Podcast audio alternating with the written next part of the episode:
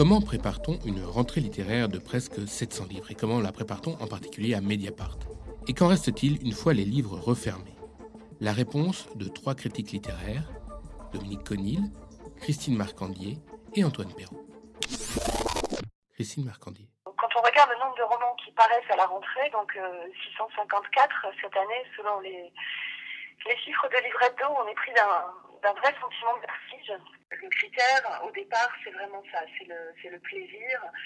Et euh, pour certains auteurs, d'avoir déjà travaillé sur eux, de connaître euh, bien leur œuvre.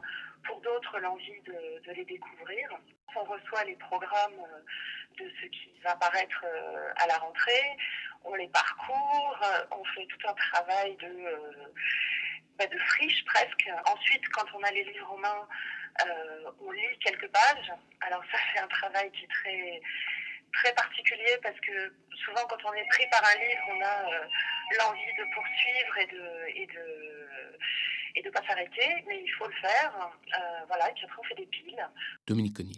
Le plus compliqué, c'est de débusquer, de trouver, de lire des auteurs peu connus ou totalement inconnus. Je n'ouvre jamais le livre au début parce que très souvent les gens ils soignent énormément le premier chapitre et à partir du second, ça part en capilotade. Donc euh, je préfère ouvrir le livre à différents endroits et puis euh, fait en fait, voir, voir la langue, voir, euh, voir, voir les images. C'est comme ça qu'au final on s'y retrouve. Il y a des gens, il faut faire l'effort de rentrer dans leur livre. Et ça, on le perçoit très vite. Euh, on sait que ce sont des livres, il faut prendre le temps de les lire vraiment. Euh, on n'a pas un aperçu en ouvrant un livre en trois endroits. Et on est par contre, ce qu'on a toujours comme ça en cherchant, c'est un aperçu sur un univers littéraire. Pas forcément seulement une langue. Donc c'est pas le style sec ou au contraire un style, disons, plus, euh, plus construit, plus, euh, plus élaboré, c'est plutôt en termes d'univers. C'est-à-dire on sent qu'il y a un univers à l'intérieur du livre où on a l'impression qu'il y a tout simplement une histoire qui est racontée plus ou, avec plus ou moins de talent.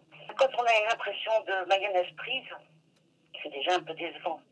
Parce que mayonnaise prise égale recette. Mais quand on perçoit la recette, on n'est pas attrapé par le livre de la même manière. On est beaucoup plus analytique et plus distant. C'est au contraire les livres qui trouvent, qui interpellent, ou, euh, ou bien les livres qui séduisent très profondément parce qu'il y a quelque chose qui les traverse. C'est très très très subtil et très et très euh, et très indéfini et en même temps euh, c'est exactement ce que, ce que, ce que disait Marguerite Duras. On ne sait pas ce que c'est qu'un livre, mais quand, quand il y en a un, on le sait. Antoine Perrault. J'ai pu me concentrer sur euh, des coups de cœur. Et le premier coup de cœur, euh, ce fut le livre d'Alexis Génie. Il a été envoyé à la presse aux environs du 8, 9, 10 juillet, je pense. Et ce qui m'a d'abord surpris, c'est qu'il y avait au pochoir un dessin de l'auteur, qui se représentait lui-même comme une espèce d'explorateur dans la jungle. Et du coup, ça m'a donné envie, en plus de la dédicace, il y avait ce pochoir. C'est idiot, hein, mais ça marche comme ça. ça faisait 633 pages. Donc on n'entre pas comme ça impunément dans 633 pages. Et là, ça a été vraiment un, coup de foudre. J'ai survolé, je me suis dit, bon, ça c'est vraiment très très bien. Un livre totalement oublié de toutes les listes, et c'est scandaleux, le livre de Boilem Sansal, qui invente une langue, euh, la critique dira blaisien parce qu'on a besoin de clichés, mais qui invente véritablement la langue française en même temps qu'il écrit. Voilà, donc moi j'étais vraiment euh, la douane volante. Christine Marcandier. Les livres qui m'ont vraiment marqué dans cette rentrée, le premier qui me vient à l'esprit, c'est le, le, livre de Jonathan Franzen, donc Freedom, euh, qui est sorti à, l'Olivier euh, dans la toute première salve d'ailleurs des, publications de rentrée, euh, mi-août. C'est un livre dont je ne voulais pas parler au départ parce que, alors justement, voilà, c'était le livre attendu de la rentrée étrangère. Je m'étais dit qu'il fallait se centrer sur d'autres d'autres livres et puis que d'une certaine manière, il n'aurait pas besoin qu'on en parle. Et ce qui m'a frappé au fur et à mesure euh, de la parution des, papiers, que je lisais, parce que normalement je ne lis pas les papiers de, des autres, en tout cas euh, pas avant la publication de, mon propre article, là je les lisais puisque je pensais que je n'en parlerais pas.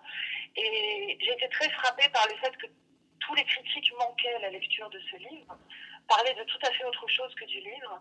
Et moi, c'est un texte qui m'a qui m'a profondément marqué, d'abord parce que j'apprécie énormément l'œuvre de cet auteur, mais parce qu'il est allé beaucoup plus loin que dans son précédent, Les Corrections, qui, qui avait reçu pas mal de prix, et qu'il a changé pour une, pour une part ce que je pouvais penser de la littérature. Et le rapport entre un auteur et son œuvre, ce qu'il peut mettre de, biographique pour travailler sur un genre, euh, il l'envisage d'une manière qui était totalement contraire à tout ce que je pouvais penser jusqu'à présent et il a euh, modifié absolument mon, point de vue sur cette question. Dans la littérature euh, française, Le Clève de Marie Dariussec, là aussi c'est une vraie surprise, une vraie découverte. C'est un auteur dont j'appréciais pas forcément tous les romans. et là j'ai été absolument euh, conquise par ce texte, par sa force, par sa crudité presque. Euh, et là encore, c'est un, texte qui a, qui a, provoqué des réactions euh, primaires, je trouve, dans la, dans la critique en général, où on reprochait à, à Marie Dariussec d'employer des mots très crus, comme si c'était véritablement un problème en littérature, ou en tout cas, quand c'est une femme qui s'emploie, apparemment, ça pose un, un problème. Dominique Conil. Le livre qui m'a le plus marqué, c'est David Grossman, Une femme fut dans la langue c'est vraiment le livre qui, m'a. C'est un livre avec qui est traversé par un personnage de femme, comme il y en a deux ou trois par siècle dans la littérature, et, qui dit énormément de choses, j'aime la langue, j'aime la construction, et euh, j'aime à peu près tout dans ce livre, donc voilà. Et euh, celui-là, c'est un livre qui reste, euh, dont j'ai pas oublié un seul passage. Autrement, de manière plus subtile, par exemple, un livre des éditions de minuit d'Hélène Lenoir, qui a se rapporté, sur lequel je n'ai même pas encore écrit. Ça, c'est un livre, quand je l'ai lu, quand je l'ai refermé, j'ai pensé l'oublier. Et en fait, pas du tout. Un livre qui me suit. Et celui-là, je sais que, par exemple, il me restera en mémoire plus que, plus que d'autres, peut-être, qui sont, qui sont des livres de des écrivains de, de, grand talent. Christine Marcandier. Je pense qu'il y a une véritable réflexion sur l'histoire, euh, dans le double sens du terme, c'est-à-dire à la fois l'histoire, l'histoire du monde, euh, très noir, euh, beaucoup de textes qui parlent d'apocalypse ou de deuil. là, c'est le dernier article que j'ai écrit, qui s'appelle justement Journaux de deuil et qui parle de trois morts euh, et de, la manière dont la fiction permet euh, de surmonter la mort. Donc c'est le deuxième sens du mot histoire, voir comment le roman peut dire euh, ces histoires très noires, très dures, et aller peut-être du côté d'un espoir. Et il me semble qu'il y a une réflexion politique, une réflexion historique très très forte. Bah, dont témoigne peut-être d'une certaine manière le prix Goncourt, avec l'art français de la guerre, qui, qui, est un, roman qui, qui creuse notre histoire récente et nos, silences face à l'histoire française. Euh, il me semble que ce serait ça, oui. Antoine Perrault. Comment vivre avec un salaud euh, on le trouve aussi bien, même si lui euh, ne donne que très peu de gages et ne concède pas que c'est un salaud. On peut le, voir dans, dans, le livre d'Emmanuel Carrère, euh, on peut le voir dans le livre de Sor Chalandon à propos d'un traître à la cause euh, républicaine irlandaise. On peut le voir, bien entendu, euh, avec Génie. On voit comment toute notre vie, même si on prétend avoir les œillères idoines, être intellectuellement, politiquement, éthiquement, moralement armés, nous vivons avec des traîtres, des traîtres qui sont en nous ou qui nous perforent de l'extérieur comme des bombes à fragmentation. Et la littérature, euh, c'est une façon, euh, non pas d'acclimater, euh, parce que il ne faut pas forcément les accepter, mais c'est une façon d'apprendre à vivre avec les traîtres, avec les salauds, avec, en définitive, un autrui hostile. Mais dans autrui hostile, je préfère retenir autrui. Et donc la littérature, c'est une obligation de poser le regard sur l'autre et de ne pas l'oublier. Et c'est déjà, c'est déjà bien. Hein. Dominique Conil. Il y a quelque chose qui traverse la littérature française en particulier depuis plusieurs années et qui ne se dément pas, c'est le chevauchement entre le réel et la fiction.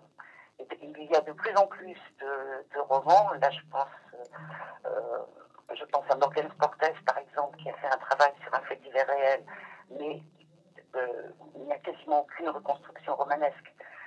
Euh, je pense à Limonov, par exemple, aussi, qui est, qui est le Renaudot hier, qui est, qui est euh, ancré sur du réel, sur, sur la vie réelle de, Limonov.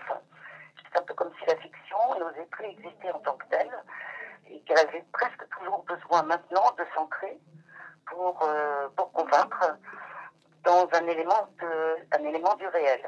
Peut-être une certaine défiance euh, c'est un peu paradoxal ce que je veux dire, mais je, pense que c'est pas complètement faux, une certaine défiance par rapport à la masse d'informations pour que l'on met en doute, et finalement, on retrouve la confiance à travers une, fiction qui n'en est pas tout à fait une. On croit davantage le roman, paradoxalement, qu'on croira l'information. La manière dont sont produits les livres, il est pour quelque chose, de manière insidieuse, parce que euh, c'est-à-dire que à partir du moment où un livre est estampillé vécu. Euh, la fille, elle raconte sa banlieue, mais elle y a vécu pour de vrai.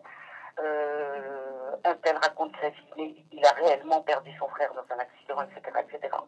À partir de ce moment, à partir du moment où les livres sont promus là-dessus, forcément, euh, ça, ça, ça, ça induit le gommage des frontières d'une part et peut-être quelque chose d'un peu restrictif dans la manière d'aborder la littérature.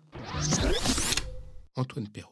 La langue de génie, d'Alexis Génie, est une langue très classique euh, avec l'ampleur, l'amplitude, le lyrisme qui poursuit sa route depuis Chateaubriand en définitive. Je n'ai pas eu l'impression euh, d'une langue, même si Trouillot est tout à fait extraordinaire, mais d'une langue comme ça qui surgit dans, dans sa pureté neuve, d'abord pureté, il faut s'en méfier, euh, il y a des langues qui nous bercent et il faut accepter toutes les berceuses. Je ne crois pas qu'il faille euh, vouloir retrouver à chaque fois un Joyce ou un Proust dans une rentrée littéraire. On a finalement compris qu'il fallait apprendre à se lasser de, de, ces romans noirs américains qui ont envahi tout de la littérature à la presse. Dimanche, point, il pleut, point, je sors de chez moi, point suspension. Non, non, là, c'est terminé. Euh, là, de ce point de vue-là, c'est très intéressant de lire euh, Le Chalandon. Euh, Sorge Chalandon, qui était un journaliste à Libération euh, qui a des phrases très sèches, mais avec un véritable pouvoir d'évocation, et pas du tout des phrases nécrosées à force d'avoir été écrites et, réécrites. Mais on sent très bien l'ancien journaliste de, libération, Alexis Génie s'inscrit dans une lignée euh, et on pourrait euh, parler euh, de l'art français d'écrire.